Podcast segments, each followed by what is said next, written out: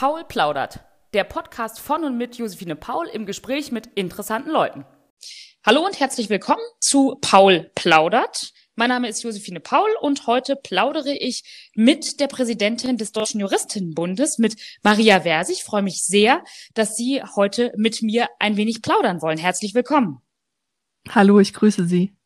Ich würde mal kurz ein bisschen vorstellen, weil ich durchaus finde, dass da auch viel Spannendes dabei ist, was Sie äh, gemacht haben. Beispielsweise habe ich gelesen, ich habe leider nur darüber gelesen, ich habe nicht den Inhalt gelesen, dass Sie Ihre Dissertation geschrieben haben zu Hindernissen bei der Reform des Ehegattensplittings aus äh, historischer Perspektive oder eine historische Einordnung. Ich finde, das klingt sehr spannend. Darüber könnte man auch äh, auf jeden Fall einen Podcast machen.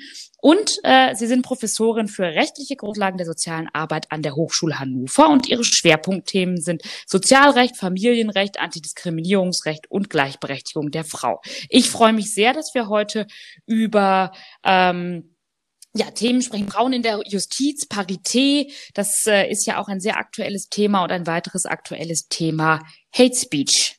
Ich würde sagen, dann gehen wir doch direkt in Medias Res. Gerne. Gleichberechtigung in der Justiz. Wie sieht's eigentlich aus mit dem Frauenanteil in der Justiz? Und äh, hat Geschlechtergerechtigkeit, hat eine Geschlechterperspektive eigentlich auch eine juristische Perspektive, beziehungsweise andersrum. Justitia ist zwar eine Frau, aber eigentlich ist sie ja blind. Und bedeutet das, dass Justiz blind oder geschlechtsneutral ist? Ist Vielfalt auch ein Kriterium, wenn es um juristische Perspektiven geht, wenn es um Rechtsprechung geht? Oh, das sind jetzt ganz viele Fragen auf einmal. also der Deutsche Juristinnenbund hat sich ja 1948 gegründet mit dem Ziel, die Gleichberechtigung von Frauen durchzusetzen. Und das Ziel haben wir noch nicht erreicht, deswegen haben wir uns auch noch nicht aufgelöst. Und natürlich war damals auch eine Motivation, sich zu vernetzen und ähm, sich gegenseitig zu unterstützen im Beruf, was wir auch immer noch tun. Und die Situation, ja, heute ist natürlich eine ganz andere. Es studieren inzwischen mehr junge Frauen als, deutlich mehr junge Frauen als Männer Rechtswissenschaften. Wir sehen das auch ähm, bei den, dass viele Frauen den Richterberuf ergreifen möchten. Und also insgesamt, wir sind viele, aber nach oben, wie in allen gesellschaftlichen Bereichen, da wird die Luft für Frauen dünn. Deswegen haben wir zum Beispiel eine Aktion, die nennt sich Frauen in die roten Roben, wo wir darauf dringen, dass wir endlich auch Parität erreichen an den Bundesgerichten, wo man ja gewählt werden muss.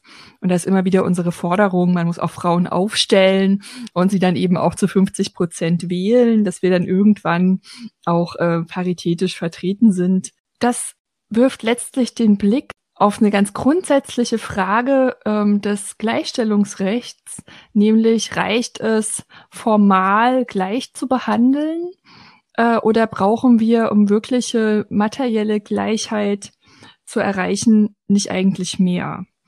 Und da ist natürlich der Punkt, dass inzwischen eigentlich alle äh, Differenzierungen nach Geschlecht äh, aus dem Gesetz getilgt worden sind. Also es steht nirgendwo mehr, äh, weil du eine Frau bist, darfst du irgendwas nicht.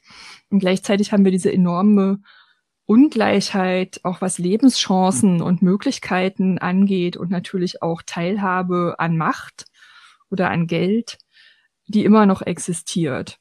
Und es gibt einen schönen Aufsatz von Susanne Beer, Richterin am Bundesverfassungsgericht, wo sie sagt, Justitia muss eigentlich die Augenbinde auch mal ablegen und wirklich sich anschauen, wie ist die Realität, um also Wahllisten anders aufstellen wollen, so geht's nicht. Oder muss es doch so gehen? Also ich stimme Elisabeth Selbert in der Analyse absolut zu, dass es nicht sein kann. Und ähm, jetzt sind ja auch noch ein paar Jahre ins Land gegangen, seit sie das gesagt hat, Jahrzehnte besser gesagt. Und in, in der Geschichte unserer Demokratie hatten wir noch nie ein paritätisch besetztes Parlament. Und wenn man sich das mal auf der Zunge zergehen lässt, dann finde ich, ist eigentlich völlig klar, man muss was machen. Und dann ist natürlich die nächste sehr interessante Frage, was, was muss eigentlich passieren? Welche Maßnahmen braucht es, um wirklich etwas zu verändern, wenn man diesen, diesen Befund nicht einfach damit abtut zu sagen, na ja, die Frauen haben eben kein Interesse an Politik oder so. Also wenn man sich nicht in einen Sexismus flüchtet und quasi, wie es häufiger ja passiert bei Diskriminierung, die Schuld quasi den Betroffenen zuschiebt, sondern anerkennt, es gibt offensichtlich da eine strukturelle Benachteiligung, die sich Bahn bricht in diesen Zahlen, die wir dann sehen. Dann muss man gucken, was müssen wir eigentlich verändern in unserer Demokratie, um das zu ändern. Und dann kann man natürlich sagen, man setzt bei den Parteien an und das ist ja auch durchaus erfolgreich. Parteien, die sich, äh, wie die Grünen zum Beispiel, eine parteiinterne Quote gegeben haben, die erreichen auch höhere Frauenanteile in den Parlamenten. Ist auch das gar nicht so schlecht, hat sich auch durchaus bewährt. Ich auch. Ja, und genau, also das zeigt, Quoten wirken. Und es ändert auch was in der politischen, in dem politischen Miteinander. Und das kann man sich, finde ich, durchaus auch mal anhören und von diesen Erfahrungen profitieren, wenn man in Parteien arbeitet, wo das eben nicht so eine Selbstverständlichkeit hat oder abgelehnt wird. Genau, und die Frage ist dann natürlich, kann man auch noch was anderes machen? Kann man, wie es in anderen Ländern ja erfolgreich äh, praktiziert wird, kann man auch im Wahlrecht selbst anknüpfen? Und das ist die Diskussion, die wir jetzt seit Jahren haben, äh, durchaus auch durch ja Feministinnen vorangetrieben. Und die erste Reaktion der Rechtswissenschaft darauf ist, nein, da könnte ja jeder kommen und das haben wir schon immer so gemacht und äh, quasi sich zu flüchten in Argumente, auch verfassungsrechtliche Argumente. Wobei, das haben wir schon immer so gemacht, geht. ist ja eher kein so verfassungsrechtliches Argument. Ja, nee, klar. Aber wenn man dann, natürlich drücken sie es ein bisschen ähm, ein bisschen schlauer aus, als ich das jetzt äh, runtergebrochen habe, aber letztlich.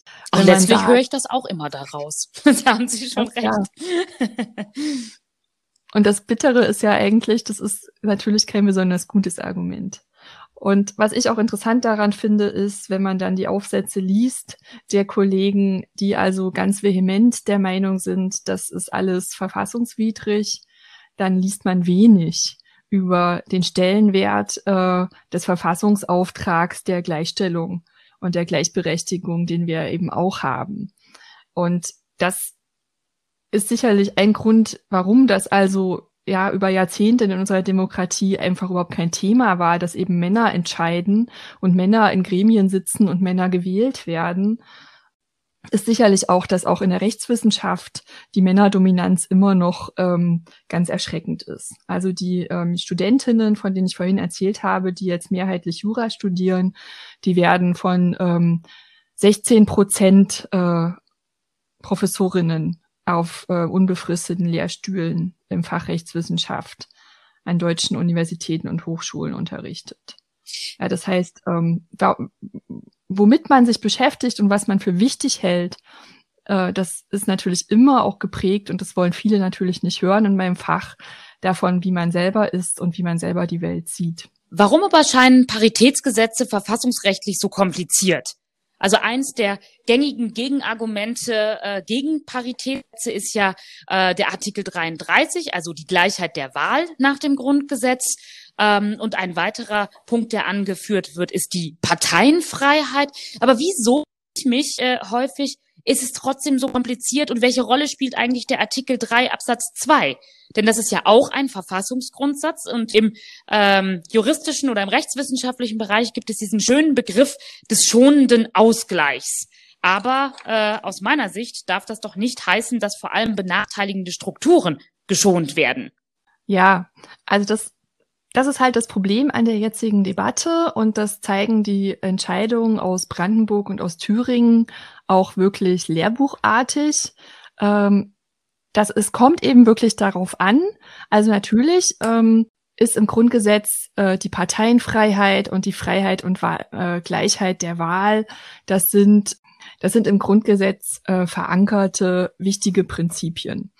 Und wenn man jetzt zu dem Ergebnis kommt, es kommt eben nicht nur auf die formale Gleichbehandlung hier an, sondern ähm, man muss auch auf die materielle Gleichheit in einer modernen Staatlichkeit blicken und sich fragen, welche Strukturen äh, müssen verändert werden, dann äh, muss man diese Verfassungsgüter eben miteinander abwägen und muss sich dann die Frage stellen, mit welchen konkreten Eingriffen auch in das Wahlrecht äh, mit dem Ziel und mit der Begründung, äh, dass man das eben macht äh, zur Förderung der Gleichstellung von Frauen in allen Lebensbereichen, zum Abbau tatsächlicher Nachteile.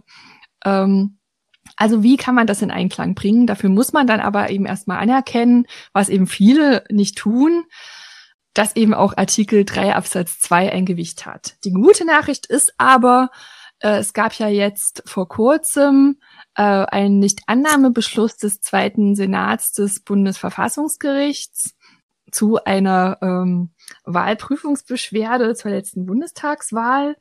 Und da hat das Bundesverfassungsgericht, der zweite Senat, sehr klar gesagt und auch auf vielen Seiten aufgeschrieben, dass Artikel 3 Absatz 2 grundsätzlich dieses Gewicht hat und solche Entscheidungen des Gesetzgebers rechtfertigen kann.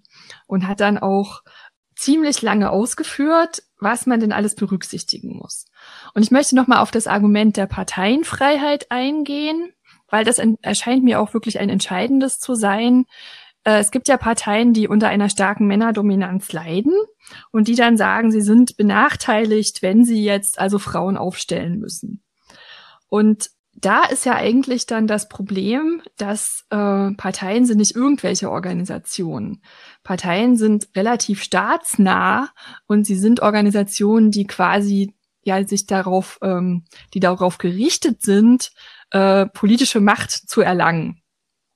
Ähm, also sie haben eine besondere Rolle dann sozusagen. Sie können sich nicht darauf zurückziehen, dass sie sagen, ja, wir vertreten halt unsere Mitglieder und ähm, ja, alles andere ist jetzt hier egal und wir finden halt nicht ausreichend qualifizierte Kandidatinnen, die wir aufstellen können zu den Wahlen. Ich denke, unter dieser, in dieser bestimmten Rolle, die sind quasi ja auch Gatekeeper-Parteien, es ist sehr schwierig, äh, ein politisches Mandat zu erlangen äh, ohne die Unterstützung einer Partei. Äh, müssen sich die Parteien wohl darauf verweisen lassen, dass sie auch äh, durchaus auch Nichtmitglieder natürlich aufstellen können. Das ist jetzt meine Meinung. Äh, man kann aber auch drüber sprechen, ja, welche in einem Ausgleich dieser Interessen, welche Möglichkeiten kann es dann noch geben im Rahmen eines Paritätsgesetzes für ja, Parteien, die eben einen Frauenanteil von 20 Prozent haben.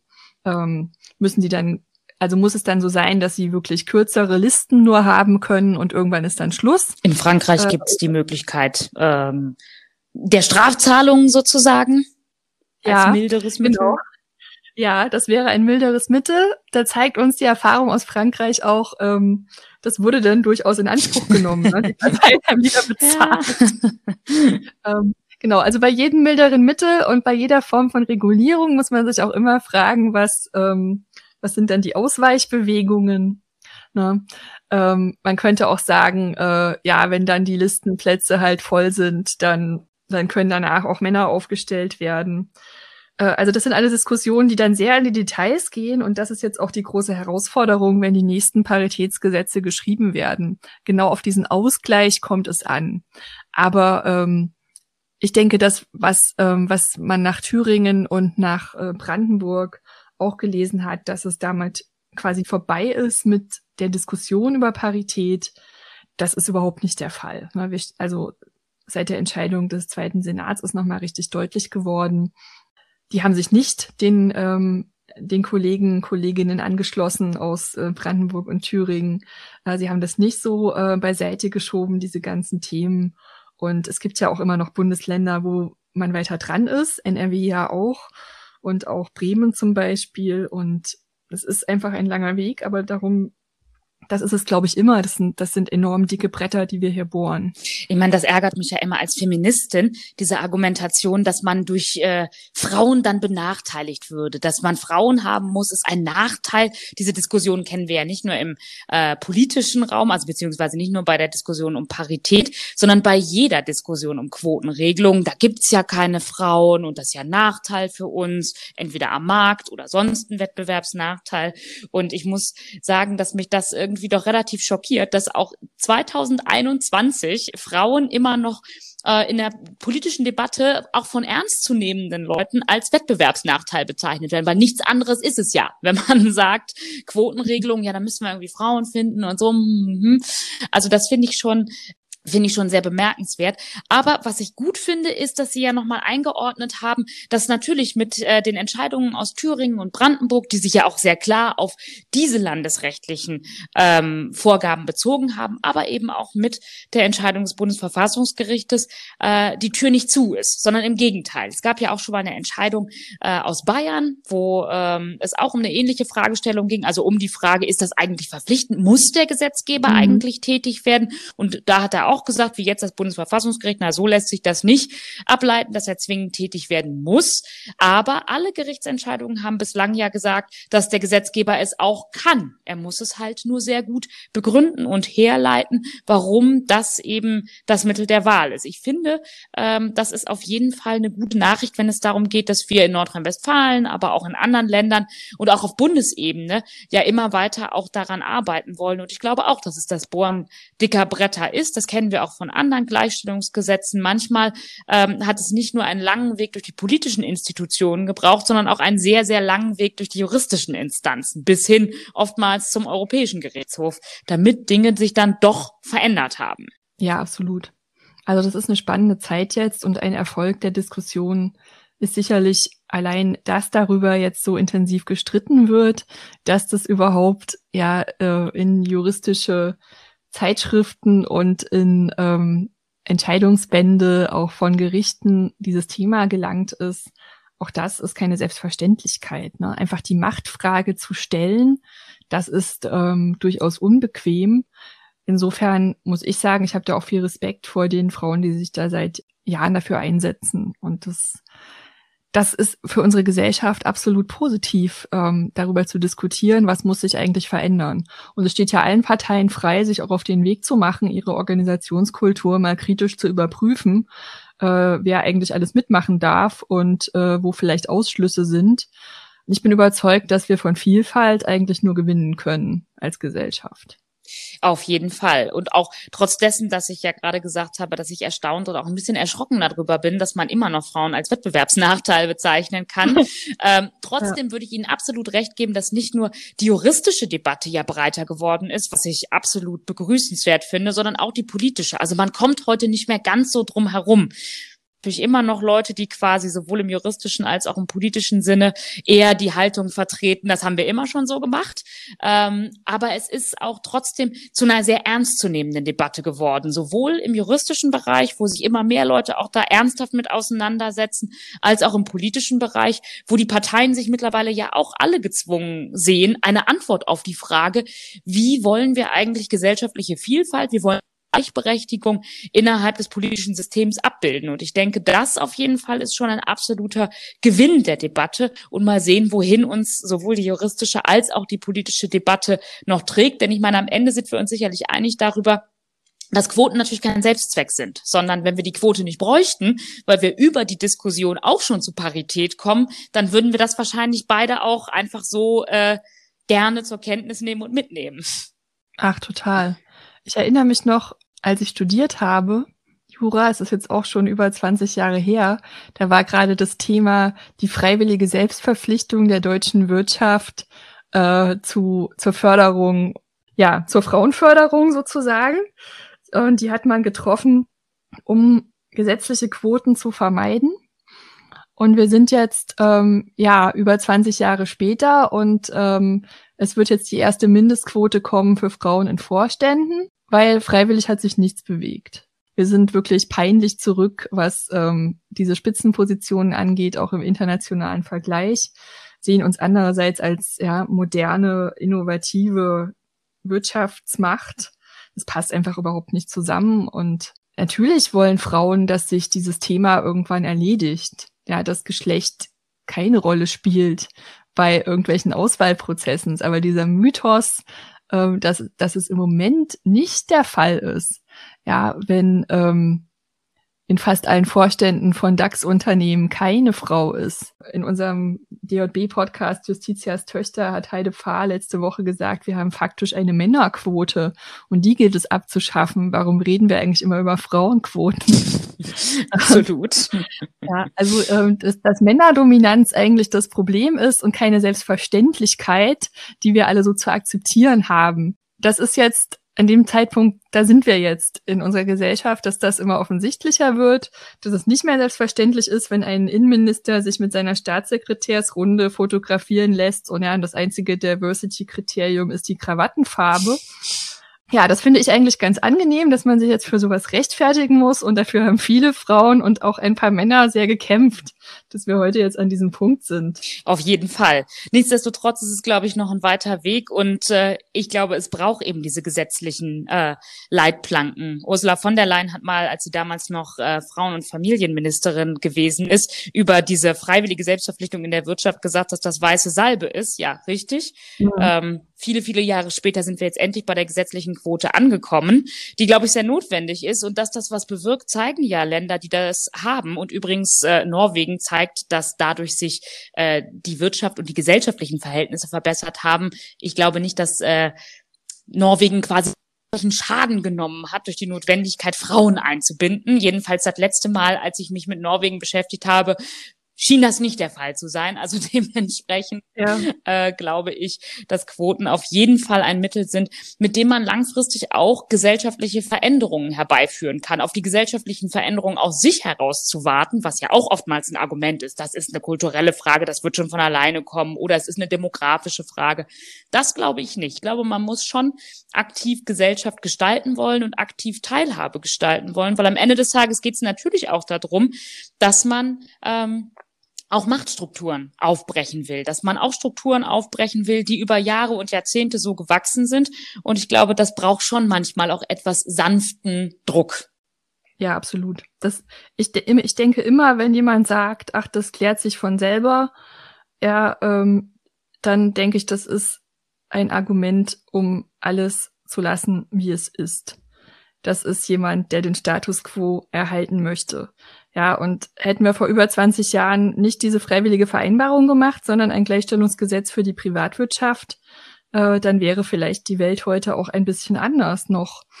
Und letztlich die Lebenszeit des Menschen ist nicht so lang. Äh, darüber reflektiert man jetzt auch in diesen Krisenzeiten vielleicht mehr als sonst.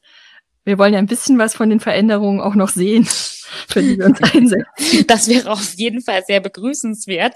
Äh, ich würde gerne noch ein anderes Thema wenigstens kurz äh, ansprechen, ja. was auch gerade sehr in der Diskussion steht. Und das ist die Frage von Hate Speech. Das ist insbesondere auch im Zusammenhang mit Frauen und auch der Teilhabe der Sicht- und Hörbarmachung und des Sicht- und Hörbarseins von Frauen ja ein ganz wichtiges, weil wir haben jetzt ganz viel über juristische Rahmenbedingungen gesprochen, über rechtliche Rahmenbedingungen gesprochen. Aber an vielen Stellen sehen wir ja auch, Natürlich ist die Gleichstellung von Ma Frauen und Männern in Deutschland im Grunde genommen rechtlich gegeben und rechtlich auch abgesichert. Aber wir erleben auch, dass es natürlich reaktionäre gesellschaftliche Kräfte gibt, die das so in Frage stellen und das so nicht akzeptieren wollen. Das heißt, eine, eine Form von auch Kulturkampf und das bricht sich in äh, oft sehr, sehr unschöner und sehr brutaler Form äh, auch in Social Media natürlich Bahn, wenn es darum geht, Frauen zu beleidigen, ähm, aber auch Minderheiten generell dort anzufeinden und marginalisierte Gruppen auch ein Stück weit aus dem politischen und aus dem öffentlichen Diskurs über diese Demonstration von, von Macht und Gewalt rauszudrängen. Warum äh, ist das jetzt auch eine rechtspolitisch wichtige Diskussion? Also was bedeutet eigentlich Hate Speech und ist das auch eine juristische Kategorie? Was können auch Betroffene machen, um sich gegen eben diese, diese, diese Übergriffigkeiten im Netz zu wehren? Also ich denke, die politische Kategorie ist ganz klar die Folgen, die das hat. Und der Hate Speech, das ist ja ein ziemlich breites Phänomen. Ja, da gibt's jetzt auch nicht die eine Strafnorm zum Beispiel, ähm, wo das alles drunter fällt. Ja, Drohungen, Aufforderungen zu Straftaten bis hin zu Volksverhetzung. Für Frauen ähm, ist auch das Thema Vergewaltigungsdrohungen eins, was Alltag ist, wenn sie sich äh, politisch äh, in der Öffentlichkeit äußern. Und das Ziel dahinter ist ja, bestimmte Gruppen, Frauen und äh, zum Beispiel von Rassismus betroffene Menschen zum Schweigen zu bringen und sie aus dem Diskurs auszuschließen. Und deswegen ist es auch eine absolute Gefährdung für unsere Demokratie. Und man kann auch nicht sagen, dass das, was da im Netz passiert, lange Zeit, glaube ich, war so die Reaktion entweder, ja, dann melde dich halt bei Twitter ab oder vielleicht auch, ja, das ist ja nicht die reale Welt. Und ich denke, das verkennt so ein bisschen, dass natürlich die digitalen Räume und die übrige Welt miteinander so verflochten sind, dass man das nicht trennen kann. Ja, einerseits ist es ein Teilhabe ein Teilhabethema, aber es ist auch ein Thema, was absolut äh, umschlagen kann, auch in Gewalt, äh, also in körperliche Gewalt, in das übergreifen kann in das reale Leben, was natürlich auch Politikerinnen auf eine besondere Weise betrifft, wenn Kommunalpolitikerinnen zum Beispiel ja nicht mehr mit ihren Kindern in den Supermarkt gehen können, weil sie da beschimpft werden, wie sie auch im Netz beschimpft werden, dann macht das natürlich etwas mit der Gesellschaft. Und lange Zeit wurde gesagt, ich kenne das auch als Feministin im Netz, ja, don't feed the troll. Äh, also das, ja, das soll man ignorieren, so nach dem Motto. Und das hat sicherlich auch ein bisschen dazu geführt, dass solche Leute sich sicher fühlen, dass sie denken, ähm, man kann Sachen sagen im Netz, ähm, ohne Konsequenzen befürchten zu müssen, die man vielleicht nicht sagen würde in einer großen Versammlung zu einer Frau, die auf einer Bühne steht oder auf der Straße oder auch am Küchentisch. Und ich glaube, wir müssen wieder dahin kommen zu einer Kultur äh, des Respekts und letztlich auch des Anstands.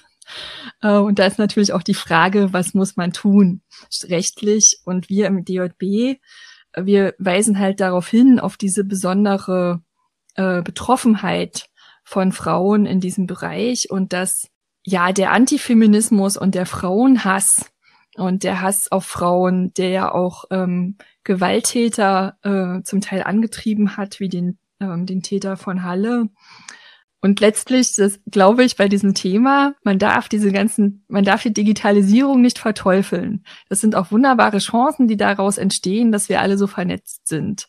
Aber man muss auch äh, gerade als Feministinnen, man muss dieses Thema mitgestalten, muss sich damit beschäftigen und muss auch in diese Diskurse gehen.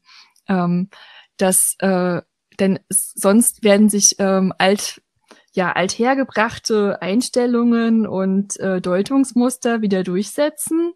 Und da werden eben Fraueninteressen und äh, Lebensrealitäten von Frauen doch gerne beiseite geschoben. Ich finde, Sie haben gerade was ganz Wichtiges gesagt, dass man im Grunde genommen den digitalen Raum ja ähnlich begreifen muss wie äh, den, den öffentlichen Raum quasi. Also dass der digitale Raum natürlich genauso auch Gefahrenräume bietet, wie, wie der öffentliche Raum das auch tut und dass Gewaltschutz äh, den gleichen Stellenwert haben muss. Also wir gehen immer wieder darauf ein in der Diskussion, dass das Internet kein rechtsfreier Raum ist. Das ist er ja auch nicht. Aber gleichermaßen ist er eben auch kein Raum, äh, in dem äh, andere gesellschaftliche Fragestellungen nicht auch relevant wären. Also es darf auch kein schutzloser Raum sein. Genauso müssen Gewaltschutzstrukturen und eine Frauenhilfeinfrastruktur im digitalen Raum funktionieren. Die Angebote müssen so ausgelegt sein, dass sie auch ins Digitale ausgreifen können weil auf der anderen Seite das natürlich ja auch ein spannender Raum für Frauen ist. Also so viel Gefahren und Pöbeleien und auch bis hin zu Gewaltandrohung oder umgesetzter Gewalt Frauen ausgesetzt sind. Ich finde ja spannend, äh, Sie haben ja gerade Justitias Töchter äh, erwähnt oder wir plaudern hier. Ähm, es gibt ja auch ganz, ganz viele Möglichkeiten, um Öffentlichkeit für bestimmte Themen über äh, Online-Formate zu generieren. Das ist ja auch eine große Chance, nicht nur unter dem Stichwort Gegenöffentlichkeit, sondern einfach ähm, eine hohe Pluralisierung von Meinungen. Ja, absolut.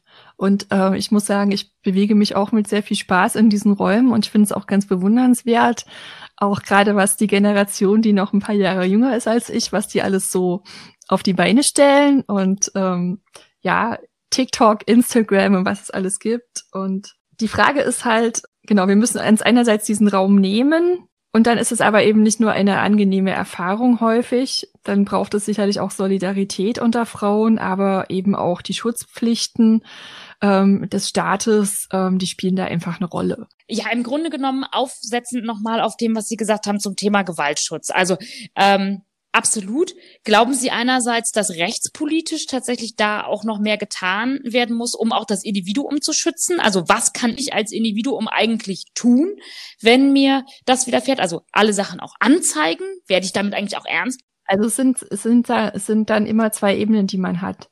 Man muss sich anschauen, ähm, was ist passiert, was strafrechtlich relevant ist. Und dann ist die Frage, soll ich das zur Anzeige bringen? Da äh, kann ich jetzt auch aus meiner persönlichen Geschichte erzählen. Ich habe das lange nicht gemacht. Ich habe mir dann äh, inzwischen so ein paar Sachen überlegt, wo ich die Grenze ziehe. Ähm, und wo ich das inzwischen konsequent mache. Es gibt ja auch Organisationen, die einem da zur Seite stehen, beratend. Ähm, zum Beispiel Hate Aid möchte ich nennen.